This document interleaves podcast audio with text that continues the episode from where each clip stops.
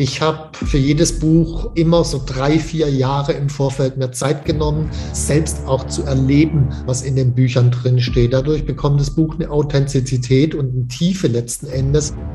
Ich selbst bin ganz bewusst nicht auf Social Media, genau um mir diese Konzentrationsfähigkeit zu halten.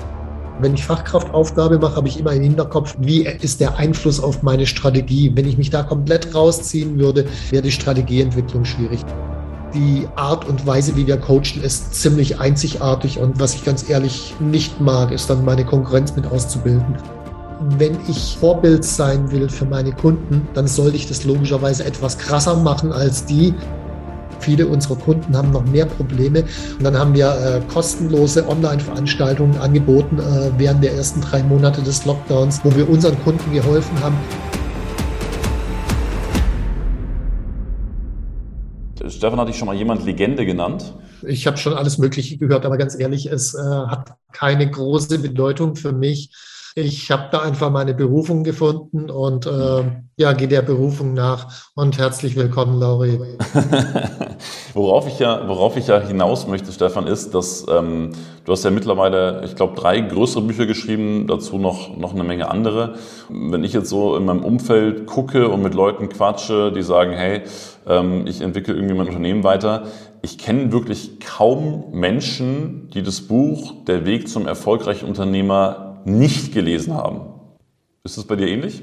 Wäre zu hoffen, wenn so wäre, ist aber nicht so tatsächlich, weil, äh, also wenn man mal die Zahl nimmt, Anzahl der Unternehmer Deutschland, Österreich, Schweiz, das weiß keiner so genau, aber es sind so irgendwas zwischen drei bis fünf Millionen und äh, ich habe leider nur eine sechsstellige Anzahl von Büchern verkauft.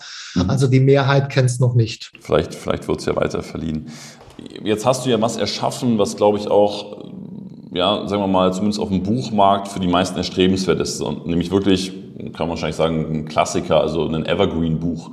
Bist du da von Anfang an rangegangen mit einer Strategie oder mit dem Anspruch zu sagen, hey, das Buch soll mal die nächsten 50 Jahre überleben? Oder hast du da nie drüber nachgedacht und es hat sich einfach so von selber entwickelt?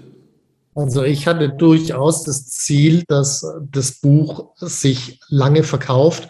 Mhm. Aber als ich angefangen habe, das erste Buch zu schreiben, hatte ich ehrlich gesagt keine Ahnung, was die Zutaten dazu sind, dass sich ein Buch lange verkauft. Also das ist was, was erst im Lauf der Zeit sich entwickelt hat und dann auch tatsächlich äh, besser geworden ist. Also ich glaube auch, dass die folgenden Bücher nochmal einen anderen Longseller-Charakter haben als das erste Buch. Wobei gut, das erste ist jetzt 2008 rausgekommen. Das läuft jetzt schon 14 Jahre super. Also wenn es die nächsten 14 Jahre noch macht, ist prima. Wow. Und, und sag mal, was, was hast du für dich rausgefunden? Was sind, äh, was sind Faktoren dafür, dass ein Buch ein Longseller wird? Also für mich ganz wichtig ist, dass ich mir wirklich Zeit nehme, bevor ich anfange, ein Buch zu schreiben. Ich habe für jedes Buch immer so drei, vier Jahre im Vorfeld mehr Zeit genommen, selbst auch zu erleben, was in den Büchern drin steht. Dadurch bekommt das Buch eine Authentizität und eine Tiefe letzten Endes, die man bei vielen anderen Büchern nicht hat. Ich meine, im Business-Buchbereich muss man einfach realistisch sehen, sind 70 Prozent oder mehr sind äh, über äh, Ghostwriter geschrieben. Und ein Ghostwriter, der kommt halt zwei, drei Tage zum Interview zu dir, fragt dich ein paar Sachen, schreibt auf der Basis ein Buch. Das kannst dann hinterher nochmal das das Manuskript überarbeiten, aber da kann niemals die Tiefe reinkommen, wenn du es selbst schreibst. Und dann die meisten sehen ein Buch auch eher als eine Art von Marketinginstrument an, wo es halt darum geht, es so schnell wie möglich äh, durchzuziehen. Ich habe jeweils in jedes Buch, also mal unabhängig von dem Leseaufwand und Rechercheaufwand und Erlebensaufwand vorneweg, wenn ich das mal weglasse, reiner Schreibaufwand etwa 1000 Stunden roundabout. Und äh, das ist bei vielen anderen Autoren auch so. Und meine Behauptung ist, man spürt es beim Lesen, ob da eine Tiefe und Authentizität drin ist oder eben auch nicht. Mhm. Und man muss ja auch fairerweise sagen, das Ergebnis äh, spricht ja auch einfach für dich, dass das, dass das so funktioniert. Ähm, nimm uns doch mal mit in diese, in diese 1000 Stunden oder so, in diese drei, vier Jahre, weil es ist natürlich auch eine krasse Willensleistung, eine krasse Beständigkeit etc. Wenn wir das jetzt mal so auf, auf Persönlichkeitsentwicklungsebene hieven, ähm, was, was passiert denn da bei dir in, in so einem Prozess? Also ich schilder erstmal, wie die produktivsten Autoren der Welt rangehen, weil ich hm, so nämlich nicht rangehe. Ich kann so nicht arbeiten. Also die Autoren der Welt, die arbeiten regelmäßig jeden Tag roundabout anderthalb Stunden an ihrem Buch. Und äh, da schreiben sie eineinhalb Stunden und wenn nur ein Wort rauskommt in den eineinhalb Stunden, weil sie eine Ladehemmung haben, schreiben sie nur ein Wort und wenn in den anderthalb Stunden zehn Seiten rauskommen, schreiben sie die zehn Seiten runter. Der, das Geheimnis von wirklich den produktivsten Autoren ist wirklich diese Regelmäßigkeit. Ich habe das versucht bei mir und das hat tatsächlich nicht geklappt. Also ich habe angefangen, irgendwann merkte ich, das Buch funktioniert so nicht. Und äh, dann, äh, wenn was nicht funktioniert, das sind wir, glaube ich, alle ähnlich gestrickt, dann weichen wir am Anfang erstmal dem Problem aus. Da gibt es dann auch andere Dinge zu tun. Ich meine, ich habe eine Firma zu betreiben, aus denen gibt es einzukaufen. Äh, bei Amazon Amazon ein bisschen rumsurfen oder sonst irgendwas. Also man mhm. kann äh, sich die Zeit damit totschlagen, wo man dann kein Buch schreibt. Und da habe ich mir dann ursprünglich erstmal vorgeworfen, naja, du hast halt mangelnde Disziplin, du kriegst es nicht so hin wie die besten Autoren der Welt und so weiter, äh, bis ich irgendwann mal gemerkt habe, aber was ich hinkriege, ist in bestimmten Phasen, also das sind dann bei mir so Phasen zwischen drei bis fünf Wochen, da schreibe ich wirklich von morgens um sechs bis abends um zehn bin ich mit dem Buch beschäftigt. Also ich schreibe nicht die ganzen äh, 16 Stunden, aber ich bin permanent mit beschäftigt, mache Wanderungen, wo ich übers Buch nachlese, setze mich wieder an den Computer, schreibe, äh, lese wieder ein Stück was nach. Also wo ich dann wirklich drei bis fünf Wochen lang extrem intensiv nur Buch mache und danach lege ich das für drei, vier, fünf Wochen beiseite und mache gar nichts an dem Buch. Und dann in der Zwischenzeit löst das Unterbewusstsein eine ganze Menge an Problemen, wo ich vorher gehangen bin. Und wenn ich mich dann zur nächsten Phase wieder hinsetze, dann habe ich ganz oft die Antworten parat. Das heißt, für mich funktioniert dieses phasenweise und dann aber exzessive Schreiben viel besser als das regelmäßige anderthalb Stunden Schreiben. Und ich glaube, das Geheimnis auch, wenn man produktiv sein will, ist rauszufinden, welcher Stil passt denn eigentlich zu einem selbst und sich dann nicht Vorwürfe dafür zu machen, dass man halt nicht so arbeitet wie die produktivsten der Welt. Ich muss nicht der produktivste der Welt sein. Ich meine, die produktivsten der Welt haben teilweise 60, 70 Bücher in ihrem Leben rausgebracht. So viel will ich ja gar nicht rausbringen. Also mir reichen vielleicht fünf.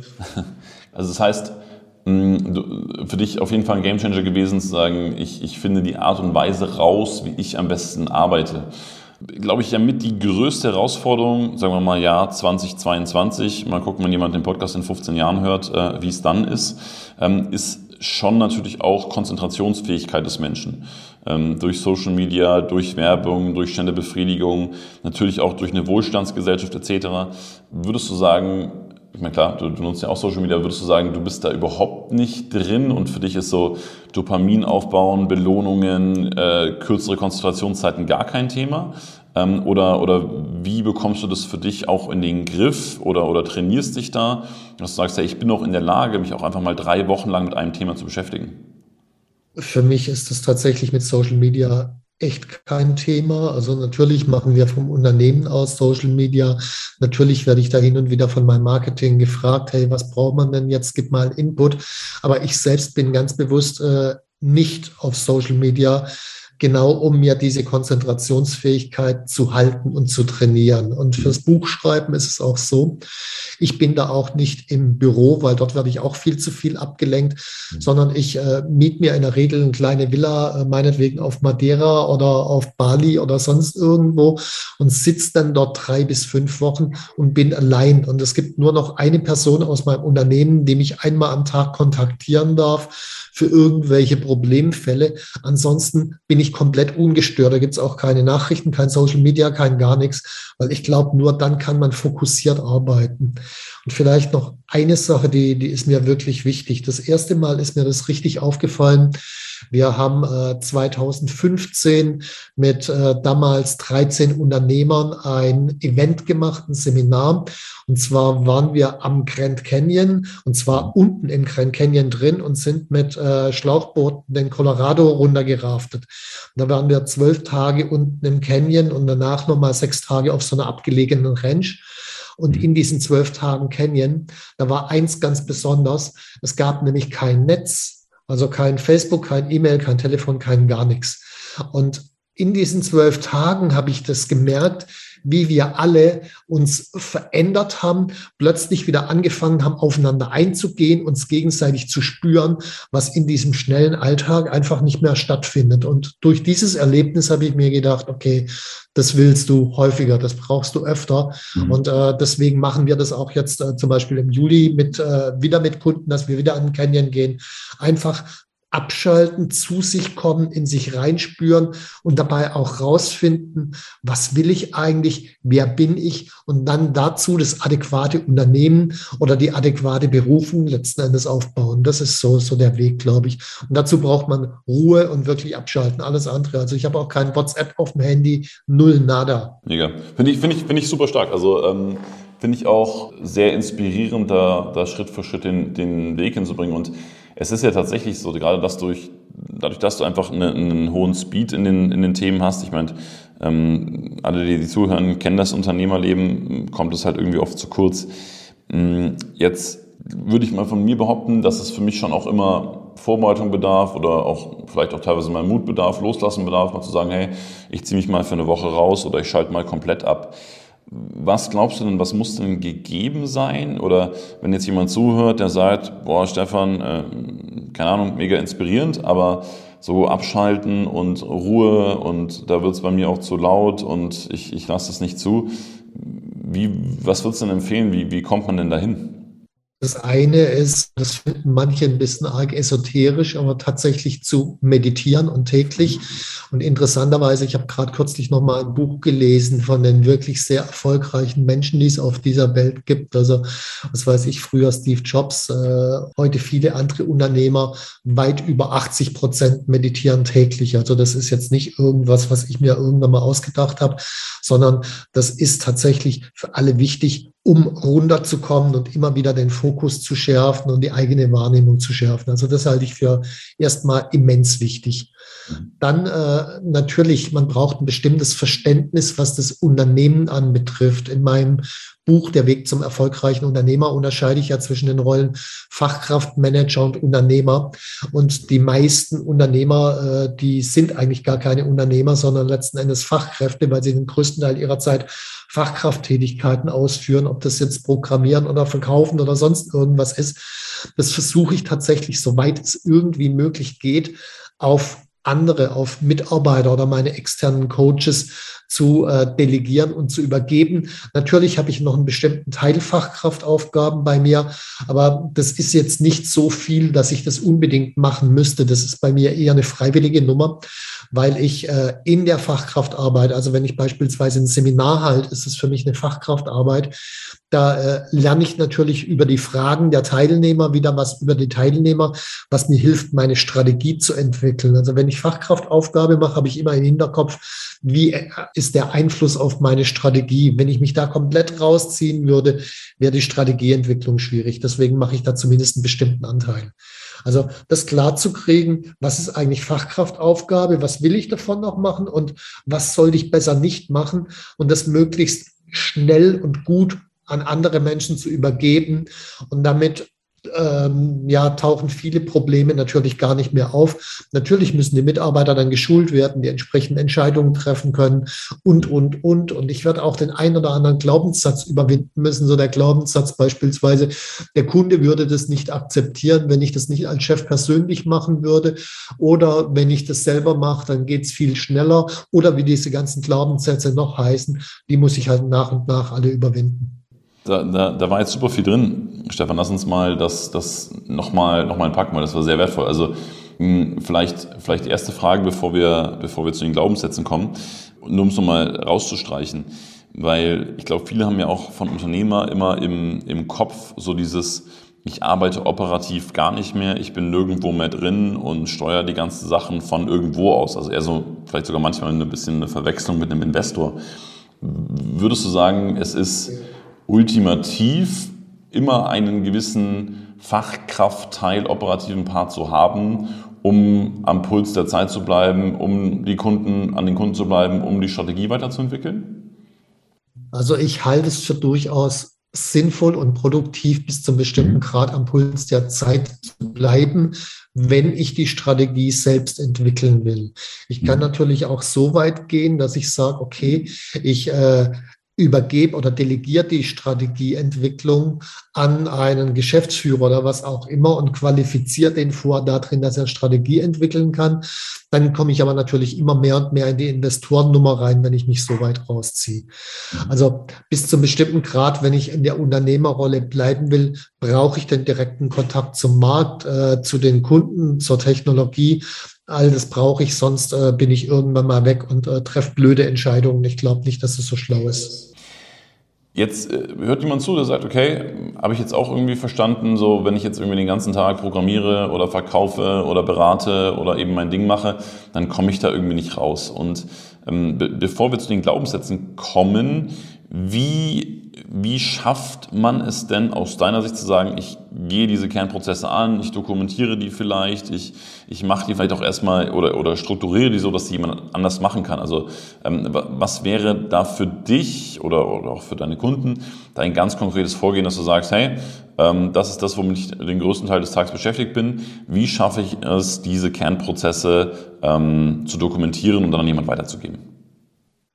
Also meine persönliche Haltung ist am besten gar nicht selbst machen, mhm. weil ähm, Prozesse zu dokumentieren, also die meisten Unternehmer, die ich kenne, die sind eher mental im Großen und Ganzen unterwegs, die sehen das große Bild und in die kleinen Details rein zu wursteln, äh, macht den meisten nicht so richtig viel Spaß. Da mhm. gibt es glücklicherweise, denen macht es mehr, Leute, denen macht es mehr Spaß. Also äh, im Idealfall die Mitarbeiter, die selbst hinterher nach den Prozessen arbeiten müssen. Mhm. Weil wenn die es selber aufgeschrieben haben, wissen sie erstens, was drinsteht. Äh, zweitens schreiben sie, wenn sie die Dinge aufschreiben, machen sie das auch, statt wenn sie nur was vorgesetzt kriegen, äh, was sie lesen müssen. Das heißt, ich würde die Aufgabe übergeben. Das ist jetzt auch keine Idee von mir, sondern äh, der ähm, Klaus Kopjol, ich weiß nicht, ob der heute noch ein Begriff ist, der war so Anfang der 2000er, war der neunmal, glaube ich, bestes Tagungshotel Deutschlands hat er gewonnen. In äh, Nürnberg hat er ein Hotel,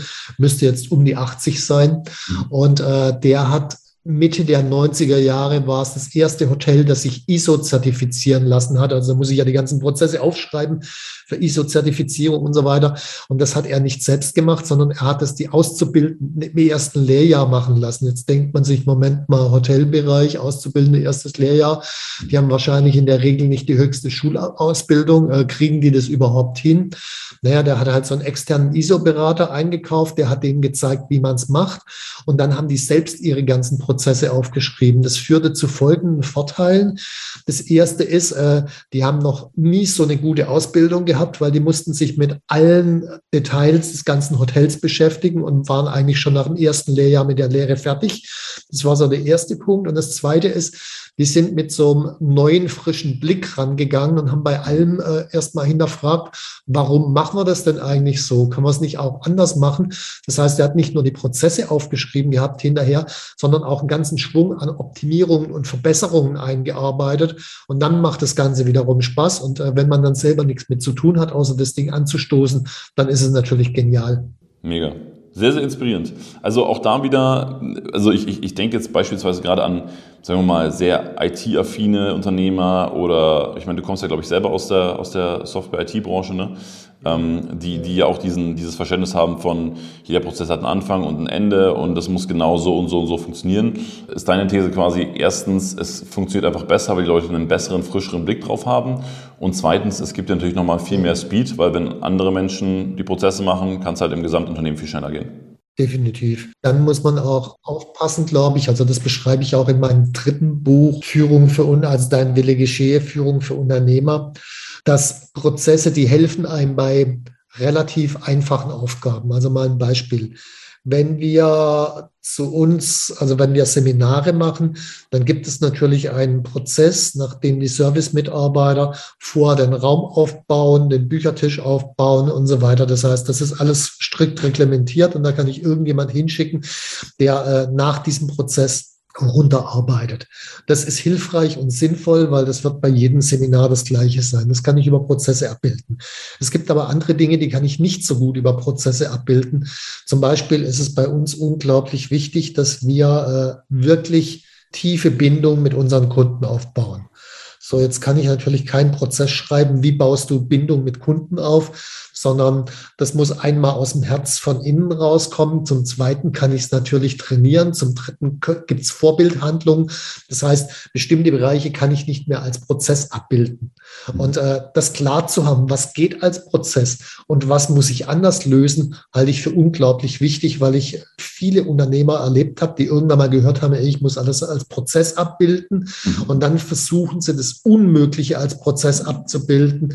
Und da kommt nichts bei rum. Also bei uns uns gibt es zum Beispiel für, äh, wenn ein Kunde anruft, es gibt auch kein Skript, nach dem die Leute am Telefon dann entsprechend arbeiten, sondern deren Job ist wirklich, in den Kunden reinzuspüren, reinzufühlen und für den Kunden da zu sein. Und wenn es zehn Minuten dauert, dauert es zehn Minuten. Wenn es eine Stunde dauert, dauert es eine Stunde. Ist mir völlig egal. Hauptsache, der Kunde fühlt sich wohl und angenommen. Sehr schön, ja, kann ich, kann ich, kann ich mitgehen. Und, und letztendlich ist es dann ja auch wieder ähm, in, in deinen Augen einfach oder, oder Führungsaufgabe auch, Vorbild zu sein und sich so zu verhalten, so zu geben, die Mentalität auszustrahlen, die ich gerne auch von, von meinem Team, von meinen Mitarbeitern hätte? Also beim kleinen Team selbst das Vorbild sein. Wenn das Team ein bisschen größer wird, dann äh, ist es natürlich ganz cool, wenn ich bei den Teammitgliedern einige Vorbilder habe, weil die sind dann auch in bestimmten Bereichen so gut, wie ich gar nicht gut sein kann. Und äh, dann ist es besser, die neuen Mitarbeiter imitieren andere Teammitglieder als ich. Natürlich brauche ich dann erstmal ein paar Leute, die in ihrem Bereich besser sind als ich, klar, aber dazu, darauf sollte man eh hinarbeiten. Cool. Jetzt hast du äh, so diese Standard-Glaubenssätze angesprochen. Ne? Also, ähm, keine Ahnung, die Leute wollen immer nur den Chef sehen, ähm, die akzeptieren das nicht, wenn es jemand anders macht. Ähm, meine Mitarbeiter sind nicht gut genug, die würden es nie so gut machen wie ich selbst, etc. Jetzt habt ihr über die Jahre auch unfassbar viele Unternehmer begleitet. Hast du so ein Muster festgestellt, wann es jeweils Klick macht oder was passieren muss, dass so ein Glaubenssatz fällt? Oder sagst du, das ist wirklich extrem unterschiedlich von, von Unternehmer zu Unternehmer? Ich sehe da tatsächlich große Unterschiede. Also es gibt die einen Extreme, sobald die das Konzept kennengelernt haben mit Fachkraftmanager und Unternehmer, die dann sofort alles übergeben, äh, ungeachtet jeglicher Hürden. Äh, das funktioniert am Anfang ganz gut und auf einmal fühlt man sich wohl und sitzt an seinem Schreibtisch und guckt zum Fenster raus und fragt sich, was mache ich hier eigentlich noch? Machen ja jetzt alles meine Mitarbeiter. Nur wenn es so radikal schnell übergeben wird, dann ist die Übergabe meist nicht sonderlich sauber. Mhm. Heißt, irgendwo im Hintergrund, was man nicht richtig mitkriegt, türmen sich so langsam Fehler auf und so nach einem Viertelhalben Jahr kommt die Welle wieder zurück und dann schlägt das Pendel wieder in eine andere Richtung. Das heißt, dann muss man wieder rein. Also für mich ist der Idealfall eher, das Ganze schrittweise zu übergeben. Es gibt Situationen, jemand ist im Burnout oder kurz vor der Insolvenz, da muss ich radikal handeln, aber wenn es nicht gegeben ist, würde ich eher schrittweise rangehen. So beim schrittweise rangehen würde ich mir immer eine Aufgabe zur Zeit vornehmen und äh, wenn ich dann merke, okay, da stoße ich an einen Glaubenssatz, äh, das, der mich von abhält, diese Aufgabe zu übergeben, würde ich dann diesen Glaubenssatz spezifisch angehen. Also Beispiel, als ich angefangen habe mit einem Coaching, war ich allein Mhm. Und äh, zuerst war die Überlegung, naja, wenn ich jetzt einen neuen Coach dazu hole, der Kunde würde das nicht akzeptieren, weil auf meinem Buch steht mein Name drauf und nicht der Name von einem anderen Coach logischerweise.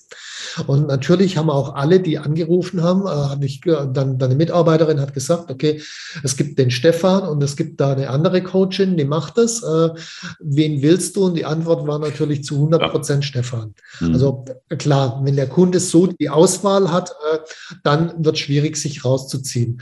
Mein Herangehen war jetzt folgendes. Das hat jetzt gar nichts mit Glaubenssatzarbeit zu tun, hat aber meine Glaubenssätze trotzdem indirekt gedreht. Ich habe kurzerhand ihren Tagessatz gleichgelassen und meinen um 50 Prozent erhöht. Mhm. Ergebnis waren, es haben immer noch alle Kunden bei mir äh, Coaching gewollt und keiner bei ihr. Und es hat auch niemand abgesagt. Das heißt, ich habe kurz mal durch eine Maßnahme 50 Prozent mehr Umsatz gemacht. Das war cool. Aber das war ja nicht das, was ich wollte. Deswegen habe ich sechs Wochen später nochmal um 50 Prozent erhöht. Daraufhin haben etwa 10 Prozent gesagt, na, das ist aber ein bisschen teuer, ich gehe doch lieber zu der anderen. Das mhm. war die Richtung schon mal richtig, nur 10 Prozent war ja nicht das, was ich wollte. Also habe ich nochmal sechs Wochen später nochmal um 50 Prozent erhöht und dann war es plötzlich halbe halbe, also genauso, wie ich es haben wollte. Plus gigantisch mehr Umsatz, nur durch die Preiserhöhung, wo ich mich vorher nicht getraut habe. Also ich habe dabei den Glaubenssatz, wie viel Geld kannst du für deine Leistung nehmen, habe ich gleichzeitig noch nebenbei mitgedreht. Sehr inspirierend. Das heißt, du hast einfach gesagt, naja gut, guck mal, ich muss jetzt irgendwie ähm, nicht das auf, auf Teufel komm raus forcieren oder irgendjemand da reindrücken, sondern ich lasse es den Markt regeln, Angebot, Nachfrage. Wie, wie war denn dann so für dich, dass das, also vielleicht erinnerst du dich, wenn nicht, ist auch nicht schlimm, können wir auch grob besprechen, aber wie war das denn das, so das erste Mal, als dann eine andere Coach, Coachin von dir einen Kunden delivered hat, als das nicht über dich ging? Was war das für ein Gefühl und, und wie hast du es vielleicht auch vor- und nachbereitet? Naja gut, also was wir bei uns immer beim Coaching haben, sind entsprechende Feedbackbögen. Das heißt, ich kriege das von dem Kunden mit und äh, das Interessante ist bei uns beim Coaching kann der Kunde hinterher, wenn es nichts war, um 25 Prozent nach unten abweichen und wenn es ihm super gefallen hat, von sich aus 25 Prozent mehr zahlen. So, weil sonst kriegst du bei den Feedbackbögen, die sind ja teilweise, äh, ja, ich will jetzt keinen Stress mit dem Coach haben, deswegen schreibe ich mal rein irgendwie, das war super. Aber beim Geld hört dieser Spaß auf. Das heißt, wenn es jemand nicht gefallen hat, waren 25 Prozent weniger, das habe ich mitgekriegt. Mhm. Äh, ist fast nie passiert. Das war wirklich eine äh, Beruhigung an der Stelle. Ansonsten haben wir natürlich die ersten Coachings vor und nach besprochen, so dass es eine Art von Mentoring gab. Und dann hatte ich auch relativ schnell das Gefühl, dass äh, die Frau das recht gut macht. Ja, dann, dann hat es gut funktioniert. Also das war der Zustand so 2007, 2008 wo ich dann so ein Einzelmentoring dann nach und nach sie als Coachin aufgegleist habe. Heute ist es völlig anders. Also wir haben jetzt mittlerweile eine eigene Coach-Ausbildung oder ein Coach-Training, muss ich besser sagen, wo unsere Coaches regelmäßig so zwölf Tage im Jahr mit uns trainieren.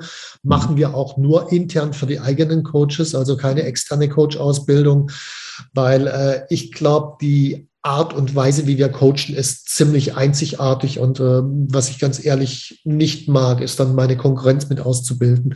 Deswegen ist nur was intern. Kann ich gut nachfühlen. Das heißt, wie, wie ist jetzt heute, wenn man sagt, das Fulfillment bei euch organisiert? Das heißt, ihr habt Coaches, die, die, die bildet ihr selber aus. Wie laufen da so Modelle ab? Also das heißt, werden die dann umsatzbeteiligt jeweils? Ähm, Gibt es immer einen ähnlichen Prozess, wenn ihr sagt, hey, wir begleiten jetzt zum Beispiel einen, einen Kunden, einen Klienten über Zeitraum X oder wie, wie kann ich mir das genau vorstellen? Okay, muss ich ein Stück weiter ausholen, weil wir haben ja nicht nur Einzelcoaching im Angebot, sondern mehr unterschiedliche Angebote. Wir haben Braintrust, also Mastermind-Gruppen, derzeit 30 in Deutschland, wo Unternehmer dabei sein können. Dann haben wir ein zweijähriges Unternehmertraining. Wir haben die ganzen Seminare und äh, insbesondere die Braintrusts machen nur die Coaches und äh, auch das äh, Unternehmertraining machen sehr viel die Coaches. Und das läuft dann jeweils unterschiedlich ab wie ein Einzelcoaching. Also ein Einzelcoaching kann manchmal tatsächlich nur ein Termin sein, wo ein Problem gelöst wird. Es können eine mhm. Reihe von Terminen hintereinander sein. Das ist bei einem Brain Trust logischerweise anders. Der geht immer ein Jahr Austausch mit den anderen Unternehmern. Unternehmertraining geht zwei Jahre intensives Training mit dem Ziel hinterher, also aus dem Kampfsport, da gibt es ja sowas wie einen äh, schwarzen Gürtel für jemanden, der es gut kann. Und äh, wir haben halt äh, das Konzept des Schwarzgurt-Unternehmers und das Ziel ist halt am Ende des Unternehmertrainings zum Schwarzgurt-Unternehmer zu werden. Und äh, dazu gibt's dann halt die, die Coaches, die bei uns arbeiten. So, und diese Coaches sind jetzt nicht irgendwelche Coaches, wie sie ganz viele am Markt sind, sondern ich glaube, dass für Unternehmer, um die vernünftig zu coachen, das letzten Endes nur Unternehmer selbst können, die das selbst erlebt haben, die die Erfahrung selbst gemacht haben, die sich wirklich reinspüren können. Das heißt, für mich ist die erste Voraussetzung, Jemand muss mindestens zehn Jahre lang Unternehmer gewesen sein und erfolgreich sein mit dem, was er macht, bevor er überhaupt bei mir als Coach anfangen kann. So, und daraus ergibt sich gleich das nächste Thema, dass äh, ein Coach, der bei uns anfängt, der ist nicht in der Regel bei uns, um Geld zu verdienen, weil er mit seinem eigenen Unternehmen viel mehr Geld verdient, als er bei uns je verdienen könnte. Also wir müssten dann so astronomische Preise nehmen, das wird gar nicht gehen. Das heißt, warum sind die Leute bei uns Coach? Da ist die Antwort ziemlich simpel. Die meisten waren Kunden vor bei uns und sind mit unserer Hilfe erfolgreich geworden und sind einfach von dem Konzept überzeugt und wollen das, was sie selbst erfahren haben, jetzt weitergeben. Also da ist ein Beitrag leisten. Ist viel stärkere Motiv, als Geld zu verdienen. Und das macht dann auch mir viel mehr Spaß, weil ich dann das Gefühl habe, hey, wir ziehen am einen Strang, wir machen was Gemeinsames. Also das ist das Modell unterschiedlich zu vielen, vielen vielen anderen Anbietern auf dem Markt. Okay, das heißt, ihr, ihr seid wirklich auch Leute, die eng dran sind, die mit dem Herz dabei sind, die, die den, den Weg auch selber gegangen sind. Nichtsdestotrotz gibt es eher, sagen wir mal, eine gewisse ja, Varianz da drin. Ne? Also, weil jeder hat ja auch so seine eigene Geschichte und jeder hat so auch seinen eigenen, ähm, seinen eigenen Stärken, seinen eigenen Beitrag. Das heißt, habt ihr dann nichtsdestotrotz ein Framework, wo ihr sagt, hey, die Bereiche werden, werden erarbeitet mit dem Kunden oder sagt ihr, es geht wirklich vor allem auch um die Mentalität, um, um das Gesamtkonzept, jemanden da in die Hand zu nehmen? Ähm, oder wie, wie bringt ihr jemanden bei, einen Kunden von euch erfolgreich zu machen? Mhm. Natürlich, die meisten sind ja selbst durch zum Beispiel das Unternehmertraining durchgelaufen. Mhm. Und in diesen zwei Jahren trainieren sie ja die ganzen Tools. Das heißt, die Tools sind zu dem Zeitpunkt, wo sie bei uns anfangen, bereits trainiert. Mhm. Was ich dann wichtig und äh, glaube ich auch sehr besonders finde, ist gerade, dass wir die Varianz drin haben. Also wir haben mhm. erfolgreiche Unternehmer, die zum Beispiel IT-Unternehmen aufgebaut und dann verkauft haben. Wir haben Leute aus dem Handwerk, die bei uns Coaches sind. Äh, wir haben äh, Leute, die haben nur zehn Mitarbeiter. Wir haben Leute, die haben 150 Mitarbeiter, die unterschiedliche Probleme selbst mal durchlebt haben. Und äh, was wir machen, ist bei jeder Anfrage, ob jetzt fürs Unternehmertraining oder fürs Einzelcoaching, wir prüfen sehr genau die Passung, weil wir für praktisch jeden möglichen Fall haben wir jemand, der das entweder selbst durchlebt hat oder da der Experte ist und äh, machen dann optimalerweise tatsächlich die Passung. Das, das ist der zentrale Schlüssel. Danach noch wirklich die Grundhaltung zu trainieren. Aus welcher Haltung raus coach ich denn eigentlich? Und das, das ist, glaube ich, das Besondere bei Unternehmercoach auch. Und jeder, der bei unseren Veranstaltungen war, spürt es sofort, dass es anders ist als bei allen Anbietern, die es sonst auf dem Markt gibt. Cool, stark. Nee, gefällt, gefällt mir sehr gut. Also das heißt, ähm, es ruft jemand an und sagt, hey, ich habe irgendwie das Ziel, jetzt auf 200 Mitarbeiter zu kommen und ich bin in der in der Branche und die Wahrscheinlichkeit, dass ihr jemanden habt, wo ihr sagt, hey, das ist Fitting einfach massiv groß, ähm, auch durch eure eigenen Kunden, durch eure eigene Reichweite etc., ist dann für den Kunden extrem hoch. Absolut. Also wir sind aktuell etwas über 20 Coaches und äh, durchaus wachsend an der Stelle. Also ich denke jetzt so die nächsten zwei Jahre kommen wir eher auf 30, 35. Mhm. Äh, ich will auch nicht zu schnell wachsen, weil was mir wichtig ist, ist tatsächlich die Qualität und Nachhaltigkeit unserer Leistung. Und äh, ich mhm. brauche halt Leute mit einer entsprechenden Qualität, die nachkommen. Es geht mir nicht darum, da jetzt beliebig viele Coaches reinzuziehen und auch bezüglich Nachhaltigkeit. Ich glaube, wir sind so ziemlich die einzigen, also ich weiß zumindest von niemand anderem, die tatsächlich auch messen, was passiert denn hinten dran? Äh, ändert sich real was? Also Beispiel äh, 2021 durchschnittliches Wirtschaftswachstum in Deutschland war 2, ich weiß nicht 9 Prozent oder irgendwas in der Größenordnung. Durchschnittliches Wachstum unserer Kunden war 33 Prozent. Das ist eine deutlich andere Hausnummer. Und so messen wir das bei allen möglichen Zahlen. Zum Beispiel die Arbeitszeit. Wenn Unternehmer kommen, sind sie oft bei 60, 70 Stunden. Äh, wenn sie bei uns sozusagen durch sind durch das System, dann sind sie bei 30, 35 Stunden. All das messen wir, äh, weil mir geht es tatsächlich darum, ich will nicht irgendwelchen Scheiß verkaufen, der ganz nett klingt, sondern ich will, dass sich bei meinen Kunden was verändert und dem wird alles andere untergeordnet. Bevor wir aufs Thema Führungskräfte eingehen, ähm, weil das ja auch viel zu geschrieben, ähm, ich habe das Buch auch selber gelesen ähm, zum Thema Führung, von daher bin ich da auch sehr gespannt drauf, was du erzählst. Vielleicht noch eine kurze Zwischenfrage. Wie, wie definierst du denn genau Arbeitszeit? Weil du bist ja als Unternehmer auch laufend am Denken, laufend am Entwickeln. Irgendwie ist es ja auch gefühlt Arbeitszeit, wenn du mal nichts machst, äh, um, um ja, zu regenerieren, wie du vorher auch gesagt hast, das Unterbewusstsein arbeiten zu lassen. Wie, wie definierst du denn, wenn jemand jetzt von 70 auf 35 Stunden kommt? Also das ist jetzt tatsächlich die Arbeitszeit, wo im und am Unternehmen, also rein Fachkraftmanager und Unternehmeraufgaben gemacht werden. Du hast natürlich völlig recht. Es gibt auch diese anderen Zeiten, äh, die bei vielen Unternehmern durchaus verbreitet sind. Sie sind gerade zu Hause bei ihrer Familie, physisch zumindest. Im Kopf sind sie aber im Unternehmen, was äh, die Stimmung zu Hause in der Regel nicht wirklich verbessert, was dann noch zusätzlichen Stress erzeugt, äh, den ich auch noch lösen muss. Dann bin ich in der Firma, nicht in der Firma, sondern in der Firma bin ich dann gerade dabei, den Stress zu Hause zu lösen. Und ich potenziere damit meinen Stress. Also einer der zentralen Schlüssel, deswegen hatte ich auch vor Meditation genannt, mhm. ist das, was man gerade tut, zu 100 Prozent zu tun. Das heißt, wenn ich jetzt gerade in der Firma bin oder an der Firma arbeite, das muss ich ja nicht nur in der Firma machen, kann ich auch beim Spaziergang an der Firma machen, dann mache ich das zu 100 Prozent. Und wenn ich zu Hause bei der Familie bin, dann bin ich da zu 100 Prozent. Also wirklich zu lernen, das, was ich tue, zu 100 Prozent zu tun, ist ein ganz zentraler Schlüssel. Und das machen wir halt in diesem Unternehmertraining auch. Jetzt hast du ja in deiner Firma auch eine, eine Prokuristin, ne, was natürlich auch schon ein, ein großer Vertrauensbeweis und Vertrauensvorschuss ist. Vielleicht kannst du ganz kurz mal skizzieren, wie denn so dein, deine Haltung zum Thema Führungskräfte ist. Bist du da auch ähnlich so von innen nach außen, dass du sagst, hey, die Leute, die irgendwie im Unternehmen schon lange dabei sind, die eine gewisse Präsenz haben, die ein gewisses Feuer haben, ähm, die werden automatisch zu Führungskräften, die machst du zu Führungskräften. Wie, ja, wie war da auch so dein eigener Prozess? Du sagst, hey, ich bin bereit, mehr abzugeben, auch andere Menschen Verantwortung zu übertragen. Ähm, was, was, wie war da so deine eigene persönliche Entwicklung und wie beobachtest du das bei deinen Kunden? Ich habe beides ausprobiert, sowohl äh, Führungskräfte von intern, äh, also Mitarbeiter von intern zu Führungskräften zu machen, als auch externe Führungskräfte reinzuholen. Es kommt immer darauf an, welche Art von Business ich habe. Äh, wenn ich ein Business habe, ich sage jetzt mal, ähm, Hamburger verkaufen oder so, was ein sehr stark systemorientiertes Business ist, wo ich sehr stark auf Prozesse hinarbeiten kann.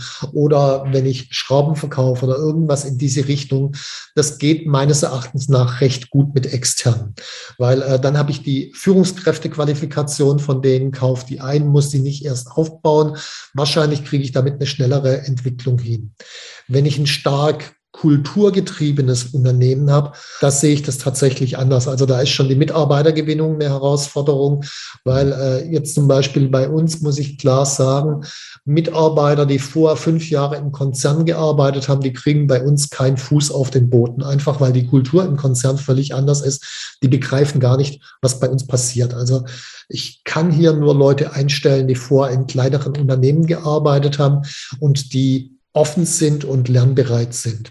Mhm. So, und dann sind die lernbereit erstmal. Und dann muss ich wiederum gucken, äh, es gibt welche, die sind halt äh, in ihrem Fachbereich und Fachgebiet lernbereit. Aber eine Führungskraft, die muss auch ihre Persönlichkeit entwickeln, an ihren Glaubenssätzen arbeiten und all das. Und wenn sie sich da nicht entwickeln will, dann ist es zwar eine super Fachkraft, aber nicht unbedingt dann halt auch eine Persönlichkeit hinterher für die Führung. Also ich glaube, es gibt nicht die Globalantwort. Es hängt von der Firma ab, es hängt von der anvisierten Wachstumsgeschwindigkeit ab. Es hängt auch davon ab, ist man eher so ein, so ein Kulturunternehmen oder eher, eher ein prozessorientiertes Unternehmen. Also äh, Globalantwort kann ich, kann ich so nicht geben. Wie, wie ist euer Team jetzt organisiert? Also so mal Organigramm grob gesprochen, wie, viel, wie viele Mitarbeiter habt ihr gerade und habt ihr das nach, nach einzelnen Bereichen organisiert oder wie, wie denkst du da? Also jetzt aktuell sind wir äh, 10, 11 in der Größenordnung und äh, mhm. das ist eigentlich ganz einfach unterteilt.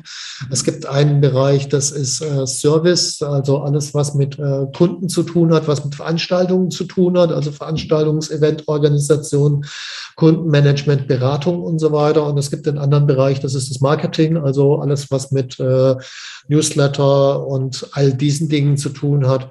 Äh, mehr brauche ich da intern derzeit nicht, muss ich sagen.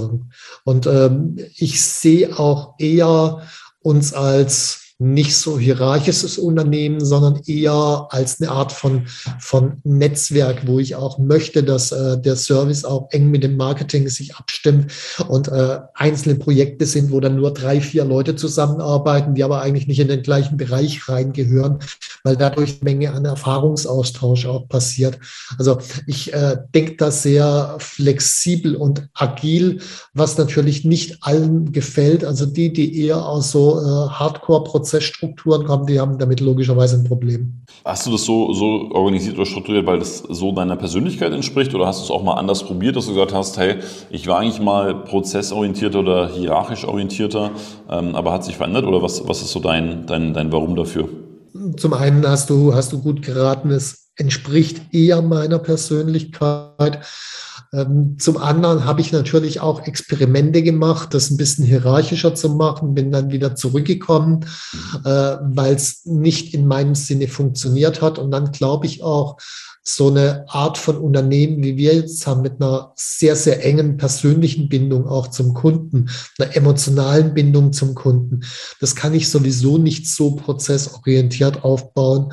Und deswegen muss ich da flexibel agieren. Ich glaube, da gibt es keine große Alternative an der Stelle. Und dann passt es zu meiner Persönlichkeit und dann ist es sowieso das Beste. Gutes Stichwort, Stefan. Ich wollte ich wollte ganz gerne noch über deine Persönlichkeit sprechen, weil du bist ja quasi der, der, der Herr des Ganzen. Ähm, ich glaube, der, auf, auf der Homepage steht bei euch auch Visionär.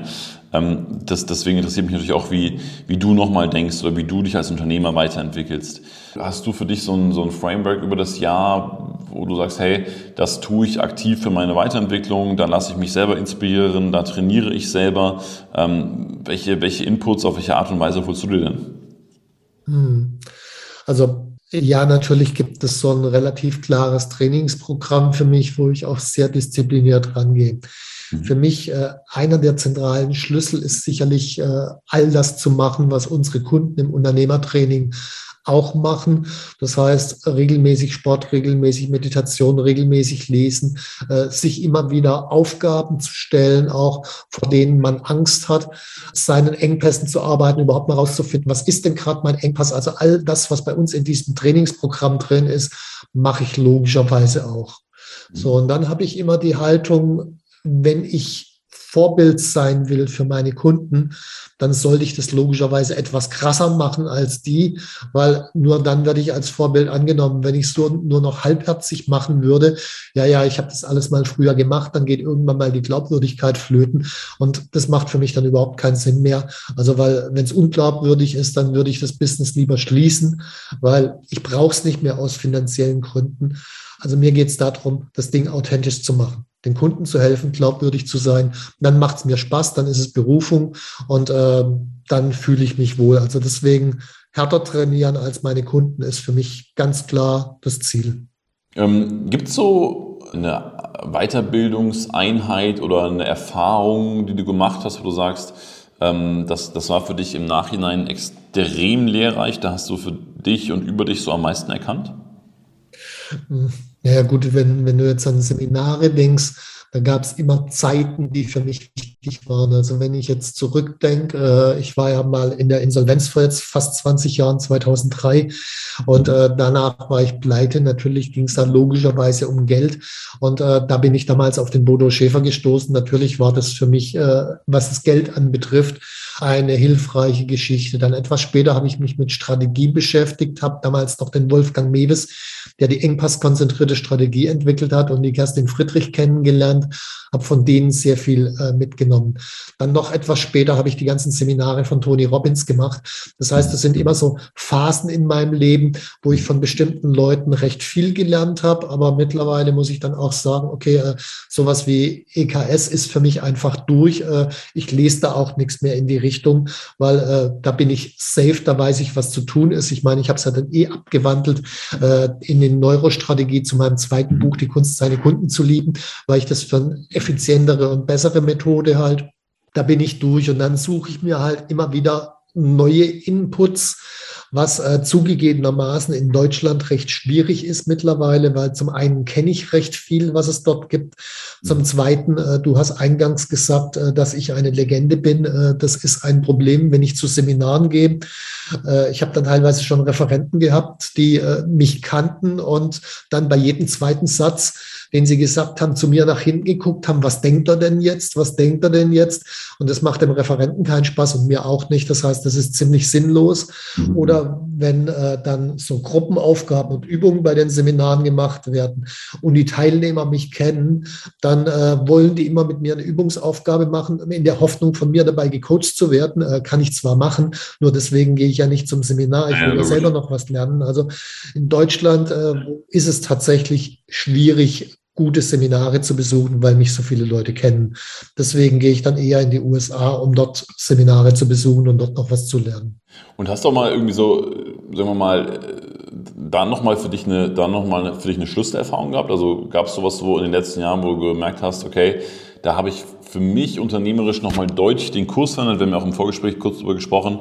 Ihr habt jetzt mit, äh, ihr habt während Corona, seid ihr extrem euren Prinzipien treu geblieben, weil du gesagt hast, ihr glaubt daran. War das auch so eine Phase, wo du gemerkt hast, okay, da ändere ich den Kurs des, des Schiffes irgendwie nochmal? Ähm, weil, wie gesagt, ihr, ihr, greift ja jetzt durchaus an mit verschiedenen Maßnahmen. Wir sind äh, eine Company, die hauptsächlich live verkauft. Also wenn ich mal zusammenrechne, nur Seminare, Braintrust, Unternehmertrainings, Coachings, wo man sich äh, one-to-one -one wirklich face-to-face -face sieht, sind äh, deutlich über 90 Prozent des Umsatzes. Es gibt natürlich ein paar Online-Produkte und so, aber das spielt keine Rolle bei uns. So, dann kam natürlich Corona äh, 2020 und da war dann erstmal das Live äh, nicht, weil es gab halt äh, den Lockdown.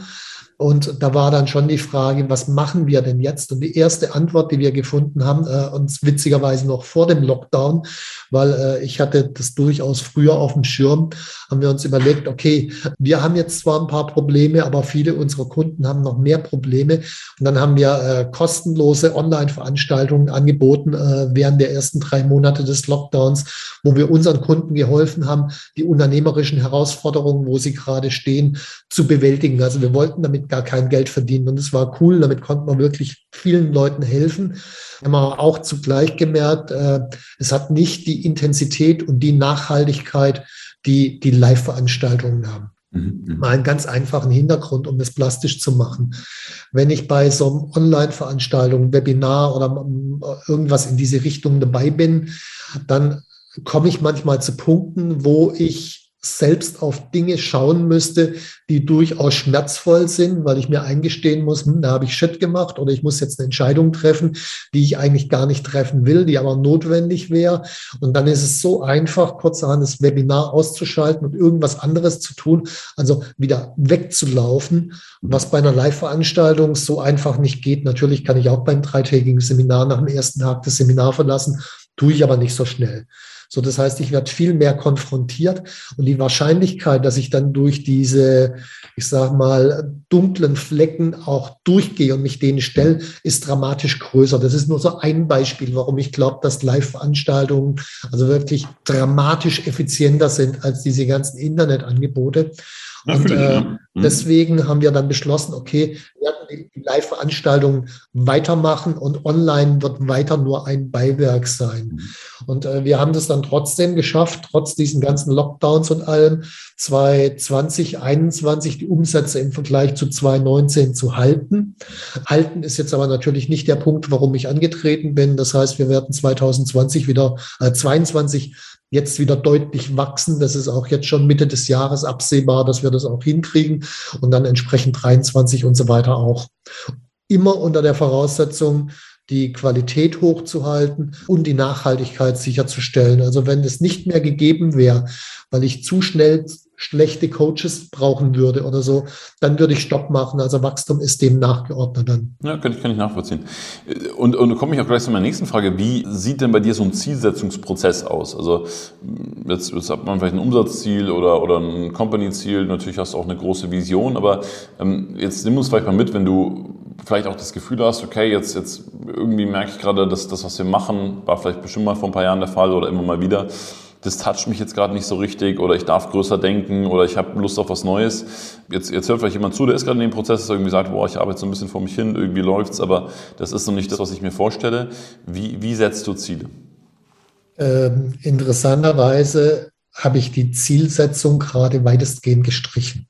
Nicht mhm. nur gerade, sondern seit zwei, drei Jahren ungefähr. zum Hintergrund. Ich habe vor ein paar Jahren, habe ich mir überlegt, okay, um was geht es mir eigentlich? Und da war vor allen Dingen das qualitative Wachstum für mich wichtig. Also besser zu werden. Und dann habe ich mir überlegt, okay, besser werden, das kann ich jetzt schlecht messen.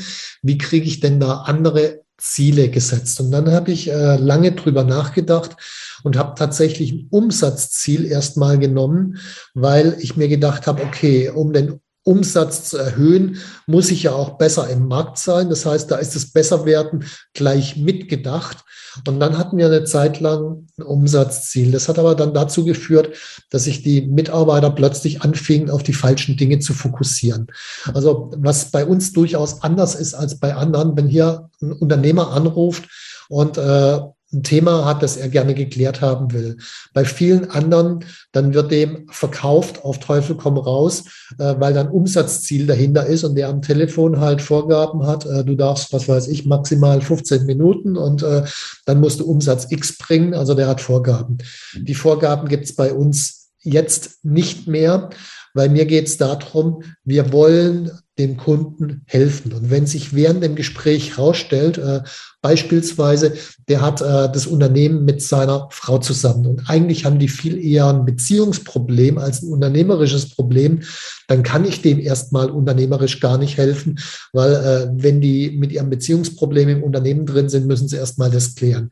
Und dann kommt am Ende von so einem Gespräch vielleicht auch raus, hey, geht besser erstmal zur Paarberatung, klärt das und wenn ihr damit durch seid, kommt gerne wieder zurück. Also wir machen, wenn es sein muss, auch eine Art Anti-Verkauf, weil wir unseren Kunden helfen wollen. Und wenn es uns keinen Umsatz bringt, helfen wir den Kunden trotzdem. Also das ist durchaus anders als bei vielen anderen Unternehmen. Was dann allerdings passiert, ist ganz oft, dass viele das so würdigen und wertschätzen, dass wir ihnen die Wahrheit gesagt haben, dass sie dann vielleicht ein halbes Jahr oder Jahr später wiederkommen und sagen, okay, jetzt haben wir unser Thema hier mit der Beziehung gelöst, lass uns jetzt das unternehmerische Thema angehen. Und dann macht es auch Spaß, mit solchen Leuten zu arbeiten. Und das heißt, wie, wie orientierst du dich jetzt selber im, im Alltag oder wenn du sagst, hey, wir wollen auch wachsen und wir, wir treffen Entscheidungen, wir Maßnahmen. Klar, fairerweise muss ja Zielsetzung nicht immer oder, oder Ziele nicht immer die Grundlage sein, aber was, was würdest du sagen, was ist so der, der, der Nordstern oder, oder vielleicht auch das, was in dir drin ist, woran du dich orientierst? Ich hatte ja vorher schon von diesem Thema Schwarzgurt-Unternehmer erzählt. Und wenn ich anschaue, die Leute, die bei uns Schwarzgurt-Unternehmer geworden sind und wo die am Anfang standen, was für eine qualitative Entwicklung die durchgemacht haben, wie ihr Unternehmen sich weiterentwickelt haben und ganz wichtig auch, wie die Mitarbeiter, die in diesen Unternehmen arbeiten, völlig anderes Leben haben als vorher, viel freier, viel selbstbestimmter. Äh, mein Ziel ist tatsächlich, dieses Thema Schwarzgurt-Unternehmer in Deutschland, Österreich, Schweiz und bekannt zu machen und äh, dafür zu sorgen, dass die Leute Schwarzgurt-Unternehmer werden, einfach weil das verändert die Menschen und verändert die Welt. Das ist mein Ziel. Und da habe ich jetzt keine Zahl dahinter geklemmt. Also, dass ich sage, ich will im Jahr, was weiß ich, 200, 500 oder 1000 Schwarzgott-Unternehmer, sondern mir geht es darum, eher die Qualität immer weiter zu erhöhen. Also, vielleicht um ein Beispiel äh, zu bringen. Es gibt ja dieses weltberühmte Shaolin-Kloster in China, wo man Kampfsport lernen kann. Mhm. Und ähm, derzeit sind in diesem Shaolin-Kloster etwa 70 Mönche, das ist nicht sonderlich viel. Nebendran, ein paar Kilometer weiter, ich glaube vier Kilometer weiter, gibt es eine Shaolin-Kampfsportschule. Das sind 34.000 Schüler, also eine komplett andere Nummer. Das heißt, das Business wird in dieser Kampfsportschule gemacht. Die Qualität und äh, die Bekanntheit wird in dem Shaolin-Kloster gemacht. Und wenn ich die Wahl hätte, willst du ein Shaolin-Kloster leiten oder willst du so eine Industriekampfsportschule leiten, ist meine Antwort immer, ich will das Shaolin-Kloster leiten, weil da ist der Spirit, da ist, sind die Vibes, da ist die Weiterentwicklung, da ist die Tiefe. Und das andere ist halt plattes Business. Natürlich könnte ich auch plattes Business machen, das kann ich, habe ich gelernt, nur es erfüllt mich nicht, deswegen habe ich da gar keine Lust zu. Also ja, sehr, sehr klare Entscheidung, sehr klare Ausrichtung. Finde ich, find ich schön. Hm, sag mal, Thema Geld ist ja, ist ja, ist ja logischerweise unternehmerisch immer eins. Hm, was, was ist denn Geld für dich, Stefan? Geld ist für mich heute eine Energieform, mit der ich genau diese Ziele erfüllen kann.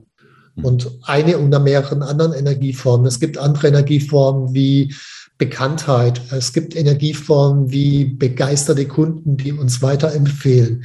Und ähm, die sind in gewissem Sinne an bestimmten Stellen äquivalent. Also wenn ich keine begeisterten Kunden habe, brauche ich halt mehr Geld für Marketing. Mhm. Geht auch, ist aber nicht mein Weg. Für mich persönlich Geld also äh, ja, es gibt, gibt ja diese Unterteilung von dem Bodo Schäfer mit äh, finanziellen Schutz, finanzielle Sicherheit, finanzielle Freiheit. Also finanzielle Freiheit, dass du aus den Erträgen von deinem Kapital all das kaufen kannst, was du gerne hättest.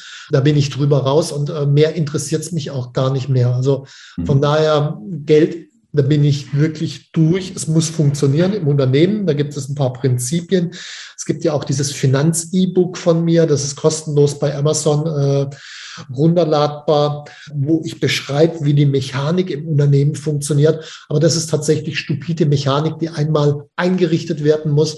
Und dann sorgt diese Mechanik dafür, dass das Unternehmen in meinem Fall immer eine finanzielle Reichweite, also wenn der Umsatz morgen auf Null geht, wie lange überlebt das Unternehmen noch in Tage, Wochen, Monaten, dass die finanzielle Reichweite im Unternehmen immer oberhalb von sechs Monaten ist.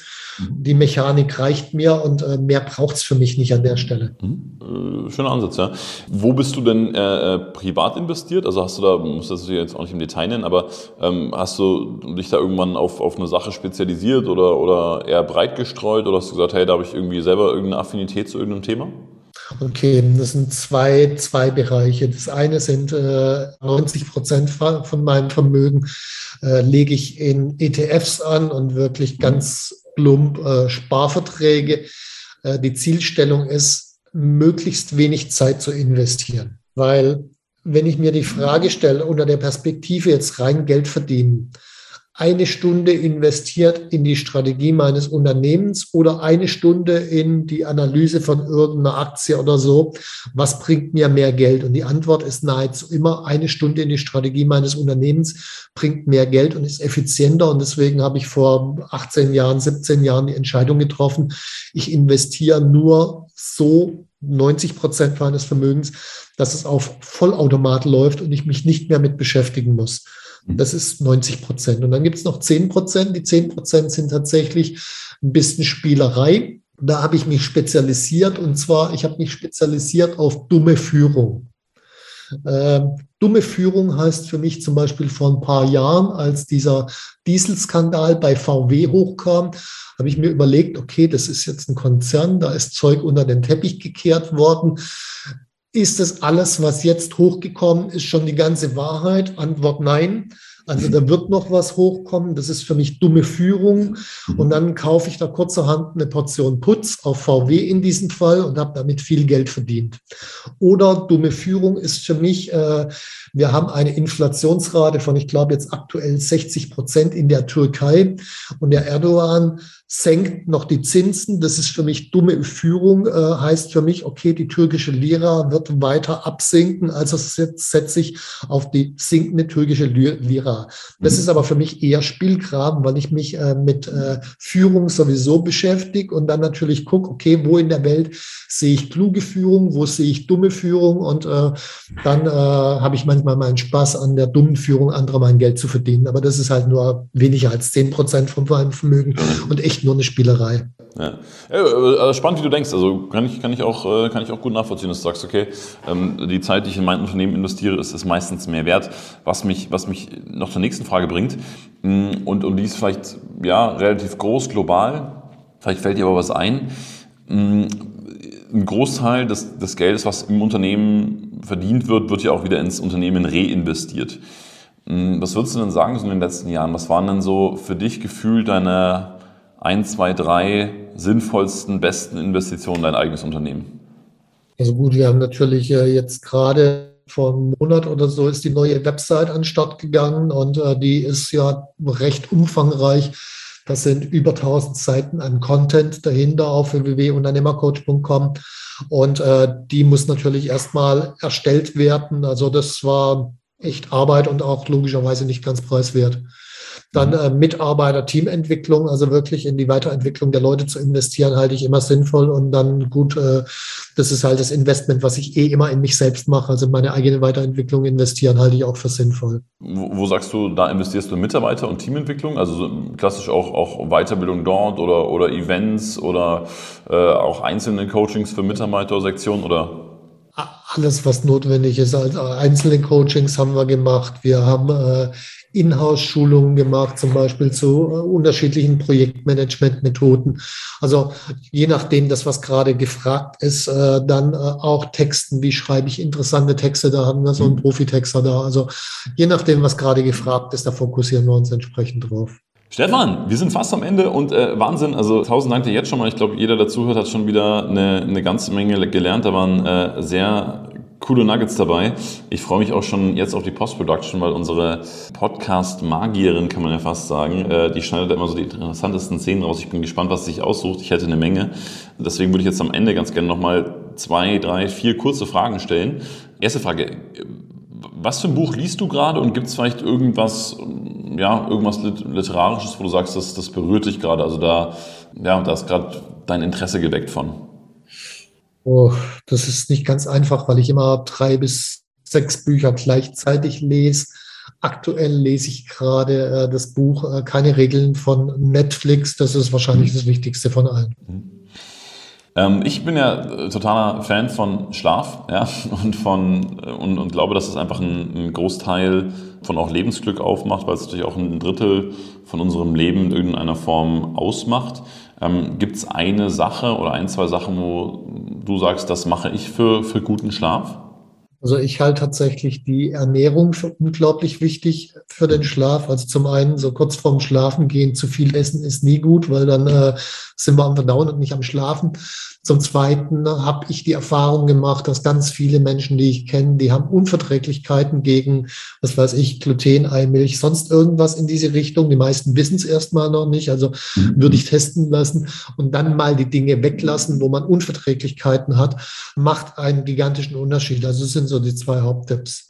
Welche Sache äh, und damit meine ich jetzt gar nicht, was, was man bereut oder was man nicht bereut, aber jetzt so im Nachhinein, wenn du dir so die letzten ja, 20 Jahre Unternehmertum anschaust, oder wahrscheinlich war ja sogar noch länger, wenn du sagst, äh, vor knapp 20 Jahren die Insolvenz, welche Sache würdest du im Nachhinein anders machen?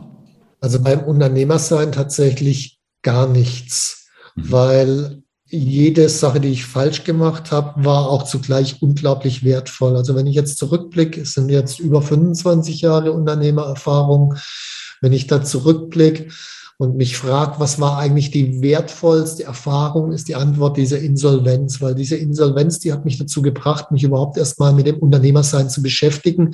Das war der, der Umkehrpunkt. Äh, ich habe so viel gelernt damals in dieser Zeit. Von daher wäre ich ziemlich blöde, wenn ich sagen würde, das hätte ich gerne anders gemacht mit der Insolvenz. Nein, sie war für mich gerade notwendig. Heißt natürlich nicht, dass ich jetzt allen empfehle, in die Insolvenz zu gehen, mhm. sondern ich empfehle allen, Dinge, die mal nicht so gut zu lernen, äh, als notwendig oder die nicht so gut funktionieren, als notwendig zum Lernen zu würdigen. Das meine ich damit. Und letzte Frage. Ich bin auch ein großer Fan des Lebens und ähm, halt auch für ein großes Privileg, dass wir hier sein dürfen, dass wir gesund sind und auch in, ja, in einer Zeit, in einem Land leben, wo, wo es einigermaßen ja, äh, zugeht und, und wir nicht, noch nicht so die ganz großen Herausforderungen haben. Deswegen glaube ich auch, dass es schön ist, lange hier zu sein. Was machst du denn für dich täglich, wöchentlich, überhaupt, wo du sagst, das ist eine, eine Maßnahme oder etwas, was ich tue, die ich bewusst tue, um lange und gesund noch auf diesem Planeten zu weilen? Und das sind eine ganze Reihe von Dingen. Also ich meine, Ernährung hatte ich ja gerade schon genannt. Äh, Meditation hatte ich auch schon genannt. Was ich auch mache, äh, ich meine, ich bin jetzt 58, äh, ich habe im zarten Alter von 50 mit Kampfsport angefangen, letztes Jahr den schwarzen Gürtel gemacht und das ist durchaus herausfordernd in dem Alter noch ähm, auf einem gewissen Niveau mitzukämpfen und den schwarzen Gürtel zu machen. Das ist, also finde find ich wichtig für mich, ja. Mega. Stefan, hey, tausend Dank für diese, für diese Unternehmerlesson heute. Ähm, ich finde es ja immer, ähm, ich, weiß, dass du sehr beschäftigt bist. Ich weiß, dass du auch ähm, deine Zeit in, in ganz wertvolle Projekte investierst. Deswegen weiß ich es auch sehr zu schätzen, dass du dir heute für uns, äh, alle Zuhörerinnen und Zuhörer, Zeit genommen hast. Und mal aus deinen Erfahrungen geplaudert hast. Es war eine Menge dabei. Ich habe selber wieder super viel gelernt. Von daher sage ich ein ganz, ganz großes Danke. Ja, danke, Lauri. Hat mir auch riesigen Spaß gemacht und ich hoffe, dass auch ihr Zuhörer eine Menge mitnehmen konntet und äh, ja, wenn ihr Lust habt, mal irgendwann entweder auf die Website von uns zu schauen, auf unternehmercoach.com oder eins meiner Bücher zu lesen oder gar auf ein Seminar zu kommen, würde ich mich natürlich riesig freuen. Und all das verlinken wir natürlich in den Show und da könnt ihr direkt schauen, was, was äh, Stefan macht und seine Company. Und by the way, Website sollte sich jeder anschauen, weil die ist tatsächlich crazy. Also als ich mich da mal eine halbe Stunde reingefuchst habe, dachte ich mir, boah, da steckt echt eine Menge Zeit, Geld, Energie, viele Menschen dahinter. Also die, die, die strahlt äh, die Website mega. Also deswegen unbedingt mal anschauen. In diesem Sinne, vielen Dank fürs Zuhören und bis zum nächsten Mal. Ciao, ciao.